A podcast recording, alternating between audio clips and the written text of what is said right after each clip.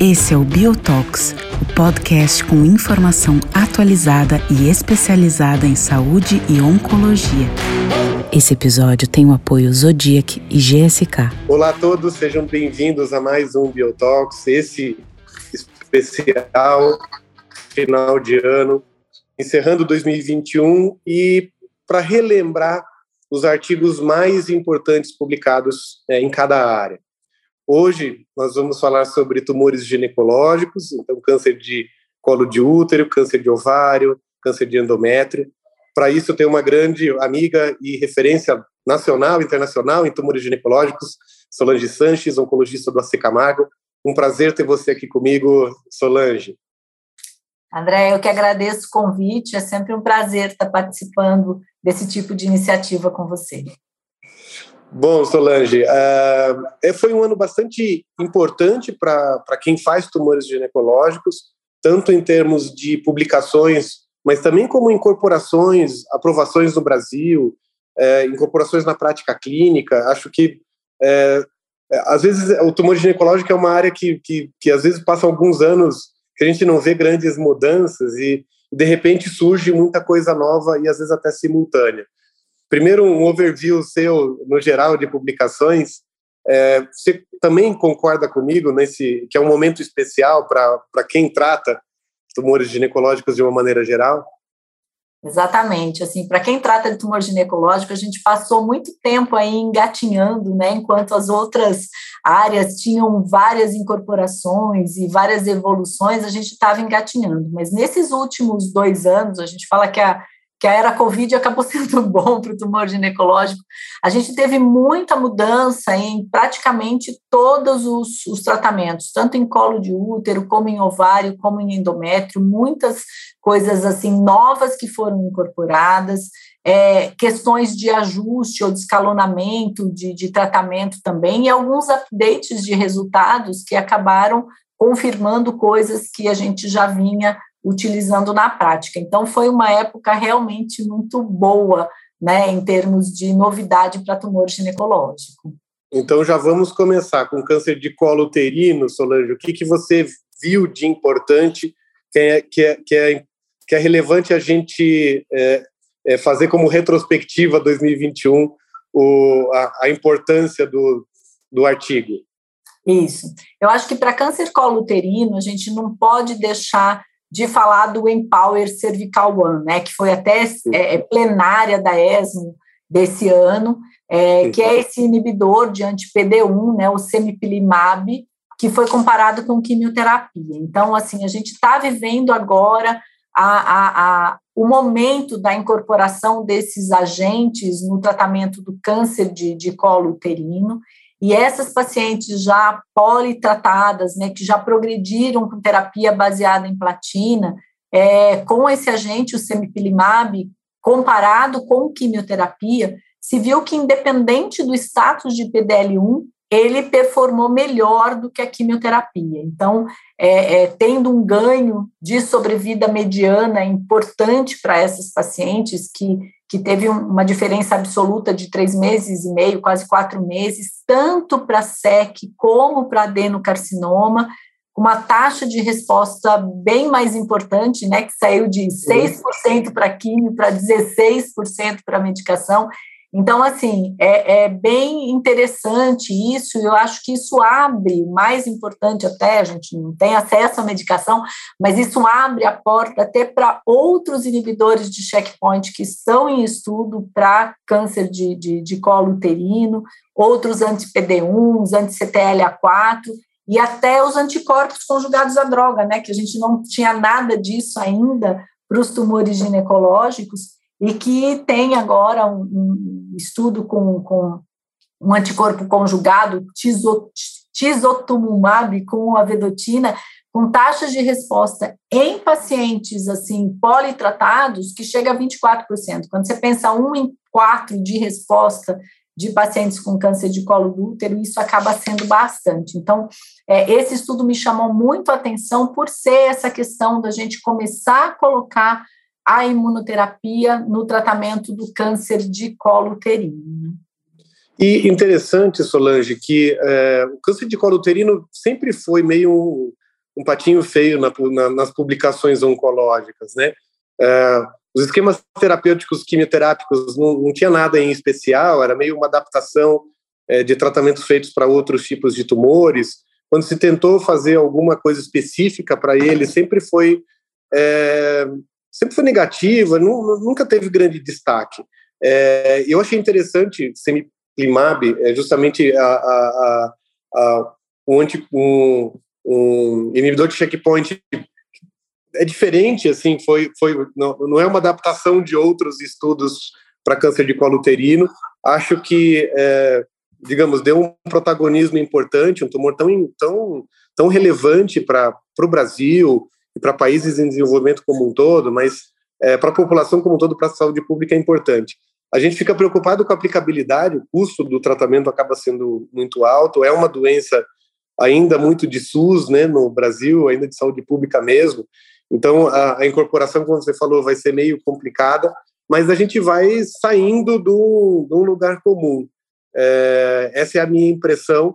Realmente, eu acho que faz todo sentido biológico de, de esperar uma boa eficácia do tratamento nessas pacientes e, como você falou, também são pacientes muito carentes de, de novidades, né?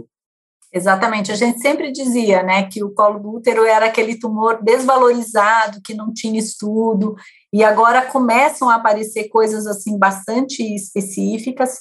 Concordo que essa questão do acesso é um problema.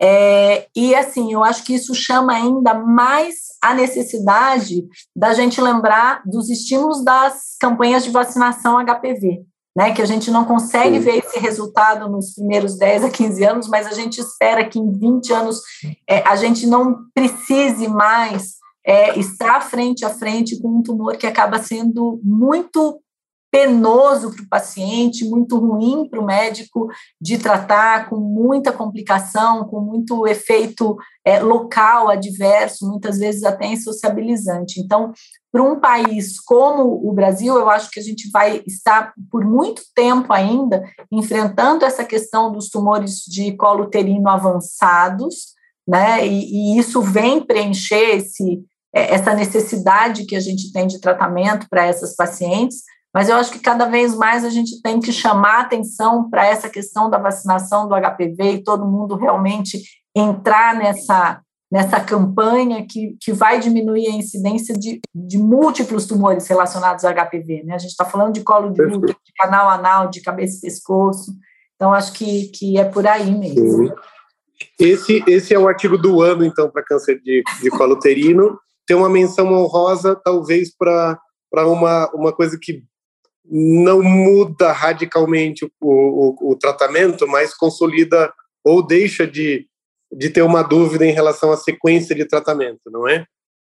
É assim, você está querendo falar do Outback, então, né? Exatamente. Exatamente, porque aí é aquela história, né? Todo mundo quer fazer o melhor tratamento e fica pensando em intensificações, então, existia aquela história, né? Nesses pacientes cujo tratamento é rádio e quimioterapia, então, tumor que vai de 1B1 até eventualmente 4A, vale a pena eu intensificar depois da rádio e quimioterapia, intensificar com mais ciclos de, de quimioterapia? Então, existia aquele estudo mexicano, né, que fazia rádio uhum. com com genstabina, a gente fazia uma adaptação de fazer cisplatina e genzar depois, Muitas pessoas se animaram a fazer carboplatina ou cisplatina e taxol depois da radioquímio, e o Outback foi o um estudo apresentado é, na ASCO, e ele veio mostrar que realmente não há benefício em se fazer essa intensificação de tratamento, em complementar quimioterapia pós é, radioterapia associado com, com platina radiosensibilizante. Então, acho que isso também é importante porque é uma modulação de tratamento e isso sim está aqui na nossa prática, né? Então, é, é, fazer uma boa radioterapia com quimioterapia semanal para esses pacientes com platina, sem necessidade de intensificar o tratamento depois. Perfeito. É, evitar o supertratamento é fundamental e, e, assim, é, é ajustar o nosso, o nosso tratamento e, e, e, certificar que as pacientes façam um tratamento adequado, necessário, mas não além do que precisa, é fundamental para buscar qualidade de vida também é, no dia a dia e aplicar adequadamente os recursos. Bom, vamos em frente, vamos falar de câncer de é, endométrio. É, Solange, o que, que você viu de relevante os, o, o artigo ou os artigos do ano para câncer de endométrio? Então, câncer de endométrio é o outro assunto importante, né? Que, na verdade, o que, que a gente tinha? A gente diferenciava entre aquele tipo 1 e tipo 2, a gente não conhecia o câncer de endométrio a fundo, e hoje a gente vê que entender um pouco melhor esse câncer de endométrio, saber se ele tem instabilidade de microsatélites, fazer alguns outros marcadores de agressividade parecem ser importantes é, para o câncer de endométrio. Eu acho que o grande desafio vai ser trazer isso agora realmente para a prática clínica. Não são todos os centros, todos os locais que acabam dando essa, essa maior especificação das características do tumor de endométrio.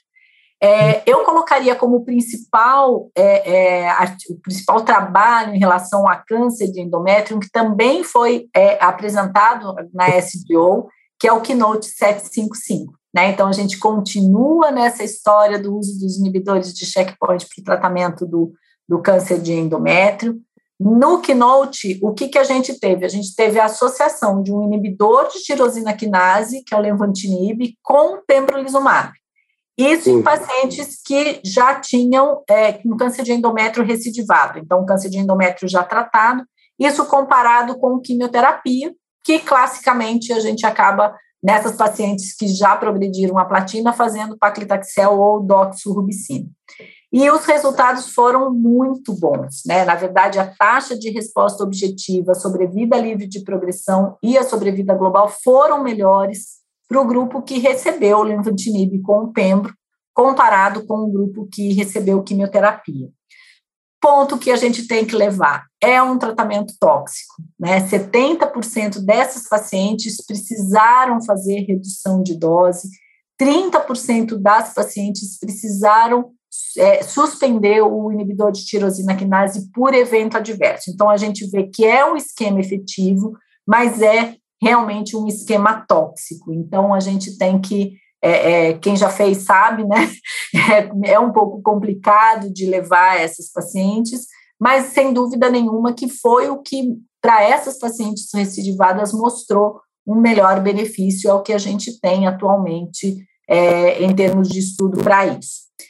Também eu acho que isso abre as portas para outros estudos, para outras, para outras drogas que é, acabam é, tendo seu papel também. Né? Se a gente for pensar, é, para esses tumores que têm agora instabilidade de microsatélite, um estudo que é um estudo fase 2, que é o Garnet, que eu achei extremamente interessante, é um estudo que usa o dostarlimab é, pra, nessas pacientes. Então, o paciente precisa ter um câncer de endométrio, o câncer de endométrio já era um recidivado, e ela tinha uma alta instabilidade de microsatélites. E nessas uhum. pacientes, a gente teve mais de 40% de taxa de resposta, o que até é uma coisa que a gente pode discutir, leva a essas aprovações aceleradas, né, que depois a gente precisa revisitar essas aprovações baseadas em fase 2, mas sem dúvida nenhuma que é um resultado extremamente importante para essas pacientes e vai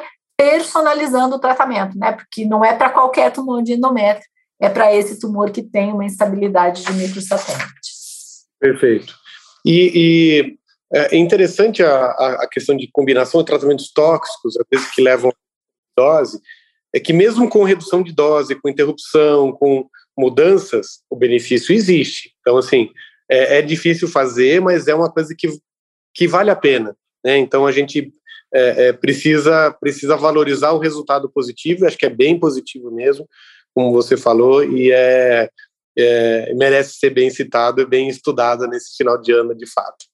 É, e nesse sentido, esses tratamentos tóxicos e efetivos, eu acho que instigam mais ainda para você entender realmente a população de benefício, né? A procurar biomarcador, a procurar características de população em que é, faça valer a pena essa toxicidade, né? Então, eu acho que isso é, é um ponto bem importante também. Muito bom. Bom, vamos em frente, Solange, que mais? Então, vamos para o ovário? Vamos para o ovário. então, bom, o que, que a gente teve de ovário? Ovário a gente teve algumas atualizações bem interessantes do que a gente já estava utilizando em termos de inibidor de PARP, né, que foi do solo 1 do solo 2. Acho que essas atualizações elas acabaram mostrando que realmente aquilo que tinha sido é, é, mostrado inicialmente como resposta se manteve. Né? Então, só para dar uma lembrada rapida, rapidamente, né? a gente teve o update do solo 1, que é aquele estudo em que pacientes com mutação de BRCA recebem é, é, recém-diagnosticadas, então são operadas, pacientes de alto risco, recebem quimioterapia com platina e com taxano, e que depois fazem, vamos dizer assim, uma manutenção com o olaparib. Então, a gente já tinha mostrado o benefício inicialmente disso, que agora também, em cinco anos, a, a sobrevida livre de recidiva é praticamente quase 50%, né? Eu gosto de, de, de falar esses números que marcam, né? Na verdade, é 48% versus 21% para as pacientes que receberam placebo. Então, você tem que falar que é uma em duas tendo benefício de sobrevida livre de recidiva utilizando o olaparib e, e, e, na verdade a gente tem uma em cinco, né, que ainda que não tinham progredido em, em, em, utilizando placebo. Então eu acho que isso realmente foi uma coisa que mudou, é um hazard ratio que a gente não vê sempre, né, uma redução do risco de progressão que é extremamente importante. E o solo 2, que na verdade independe da, da mutação de BRCA, mas que na atualização a gente viu que a sobrevida é, não foi significativa né, para esses pacientes, embora tenha uma diferença que clinicamente foi relevante, foi de 12 meses já para as pacientes recidivadas, que também receberam quimioterapia e depois recebem é, o olaparib. É, também tem um hazard ratio bastante interessante, e no solo 2 a gente é, é, confirmou esses resultados agora na, na, atualização que teve no SDO de 2021. E fora oh, não, eu queria perguntar para você, Solange, o impacto que você vê da, da questão da avaliação da sobrevida global dessas pacientes. Acho que isso, às vezes, leva leva a discussões de, de, até de acesso mesmo, né, na prática clínica, incorporação na nossa rotina, na disponibilidade para as pacientes de maneira real. Como é que você vê isso e, e, e qual que é a sua discussão a respeito desse dado? Bom, eu, eu vejo de dois eu vejo de duas formas, André. A primeira é que quando a gente está falando de tumor de ovário, quase sempre a gente está falando de recidivas sintomáticas. É muito raro você ter uma recidiva de uma paciente que não tem é, é, sintomas daquilo. Então, a gente tem muitas. É, é, a paciente com recidiva que não seja uma recidiva só laboratorial, na grande maior parte das vezes, isso tem um impacto na qualidade de vida delas. Então, eu valorizo bastante o intervalo livre de progressão ou a sobrevida livre de doença para essas pacientes, porque eu acho que isso se traduz em qualidade de vida. Quando a gente fala que a gente quer ver resultado em sobrevida global, é, e, por exemplo, a gente está falando de um tratamento de manutenção após um, uma cirurgia, num pacientes recém-diagnosticados, muito provavelmente essas pacientes que não receberam nessa primeira linha, quando elas recidivarem, elas vão receber a medicação em segunda linha. E essa medicação também tem eficiência em segunda linha. Então, é lógico que quando eu acompanho esses pacientes, essa questão, mesmo no, no, no, numa, num acompanhamento prolongado, isso vai impactar, né? Você não tem todas aquelas informações de crossover, de tratamentos pós-progressão. Então, eu acho que isso acaba impactando essa questão da sobrevida global é, e eu valorizo muito para paciente com câncer de ovário a sobrevida livre de progressão ou sobrevida livre de doença, porque para mim isso é uma situação que, que, que está falando que a minha paciente tem controle ou não tem sintomas, que é um ponto bastante importante. Muito bom. Muito bom. Vamos. Que mais que merece menções em 2021?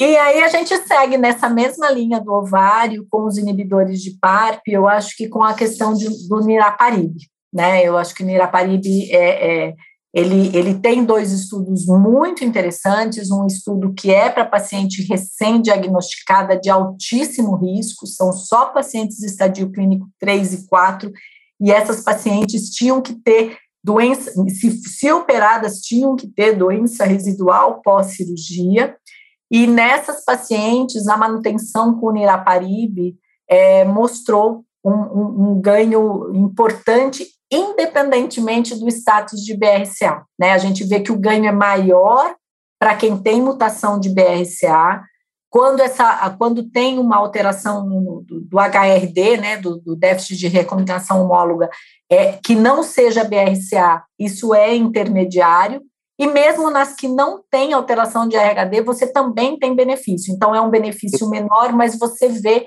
um benefício para qualquer paciente. Então, nesses três subgrupos de paciente. Então, isso para mim é uma coisa é, é, extremamente importante. Você não precisa ter déficit da recombinação homóloga para ver o benefício, embora o benefício seja maior naquelas com déficit e dentro delas nas que o déficit está relacionado à mutação de BRCA. Então, para mim, isso é, é, um, é uma opção de tratamento que existe agora para essas pacientes, né, para fazer frente, inclusive, ao, ao, ao uso do olaparib, você tem agora também a opção do niraparib para essas pacientes. E a gente tem o estudo NOVA, que também tem a aprovação né, no, no em bula para o niraparib no Brasil, que é para as pacientes recidivadas. E para esses pacientes do estudo NOVA também você teve 73% de, de, de redução no risco de progressão ou morte, que é extremamente importante para essas pacientes, é, tanto nas mutadas como nas não mutadas, né? Também com melhor benefício nas mutadas, mas um benefício que também se observa nas pacientes sem mutação de BRCA. Então, é, o niraparib, para mim, foi com esses dois estudos é, o que a gente teve de importante como mais uma opção do uso de, de inibidor de PARP no contexto do, do câncer de ovário, tanto recidivado como na manutenção após o primeiro tratamento, né? Inclusive com aprovação na Anvisa nesse ano, né? Então, além da, Sim, além da apresentação da aprovação, foi esse ano, né? Foi esse ano, e a Anvisa aprovou nesses dois, nesses dois contextos, tanto no contexto da doença inicial, de alto risco, pós-platina e taxano, como na doença recidivada pós-tratamento também. Então, os dois contextos aprovados é, pela Anvisa. E, e agora, então, para finalizar essa, essa parte também do ovário, já para indo para o final da nossa conversa, é, para aplicação prática é, dos resultados e do, do, que a gente viu esse ano, dos inibidores de PARP para ovário, como é que fica o cenário de concorrência, de opção tem? Como é que gente, como é que a gente lida com esses pacientes BRCA mutado e os não mutados, as não mutadas? Na verdade, assim, do ponto de vista bem prático, André, como é que funciona? Para as pacientes BRCA mutadas, você tem a opção do uso do olaparib e do niraparib. Para as pacientes sem mutação ou com déficit de recombinação homóloga que não seja mutação de BRCA, você tem a opção do uso do niraparib. Né? O que os estudos mostram são isso. Isso a gente falando de primeira linha.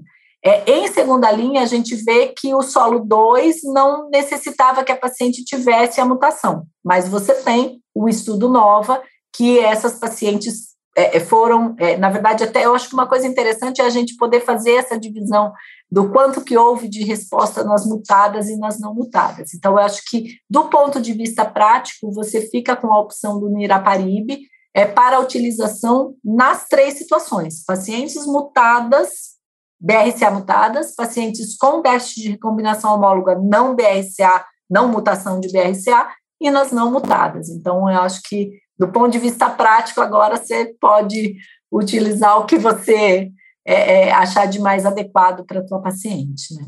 Perfeito. Bom, Solange, é, assim, a gente tem menos do que meia hora para falar de tanta coisa. Foi bem intenso, como a gente falou no início, de, de publicações, de evidências, e para tumores que geralmente ficavam escondidos, né? É, quem fazia tumores ginecológicos focava muito mais até em mama, porque era o, era o, era o que dominava todas as, publicações, evidências, discussões E hoje a gente tem bastante, bastante informação nova, informação aplicável para os pacientes e relevantes. É, é difícil até selecionar um, um, pequeno número de, de publicações importantes para todos ouvirem, para todos refletirem. Acho que é importante ler os artigos, é importante analisar criticamente, mas fundamental é ouvir de alguém que tem a vivência no dia a dia e que, e que vê. A gente percebe você brilhando os olhos quando vê um artigo assim que muda a sua rotina, né? É, é legal ouvir, ouvir isso e, e, foi um prazer falar com você, ouvir você, ouvir suas impressões. É, com certeza a gente aplica na nossa rotina de maneira muito mais fácil, de muito com muito mais confiança quando a gente é, ouve a sua interpretação do, do, dos casos. É, mas que realmente foi um ano importante para a gente, importante é, para essas pacientes. É, a gente sempre fala, o câncer não espera, né? A gente quer sempre, fica ansioso por, por novidades, por pacientes que estão chegando com diagnóstico novo e a gente é, quer ter opções diferentes. Isso realmente mudou bastante. É, foi a sua impressão também. que, que, que, que mensagem final você tem para para as pessoas que se dedicam para tumores ginecológicos e para quem faz oncologia geral também, né?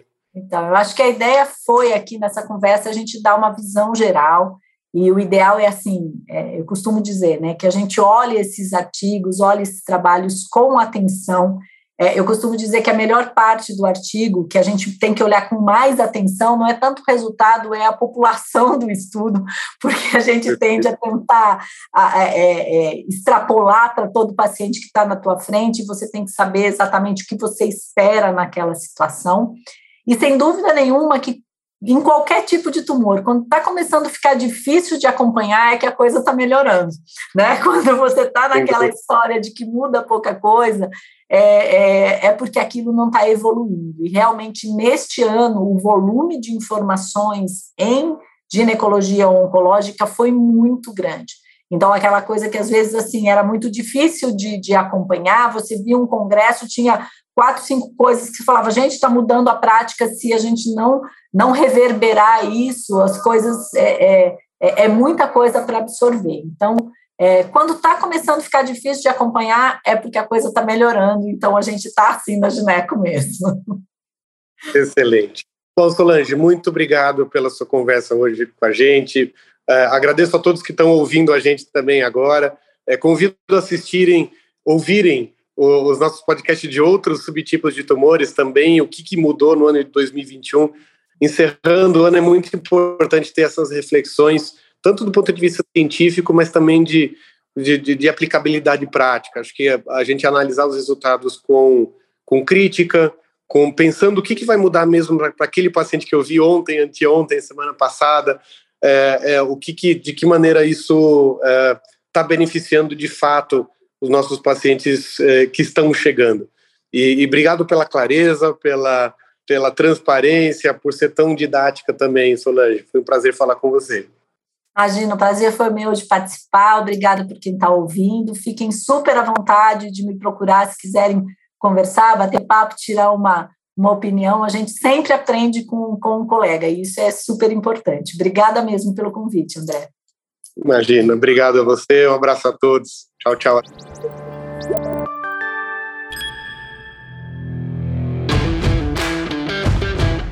Esse é o Biotox, o podcast com informação atualizada e especializada em saúde e oncologia. Esse episódio tem o apoio Zodiac e GSK.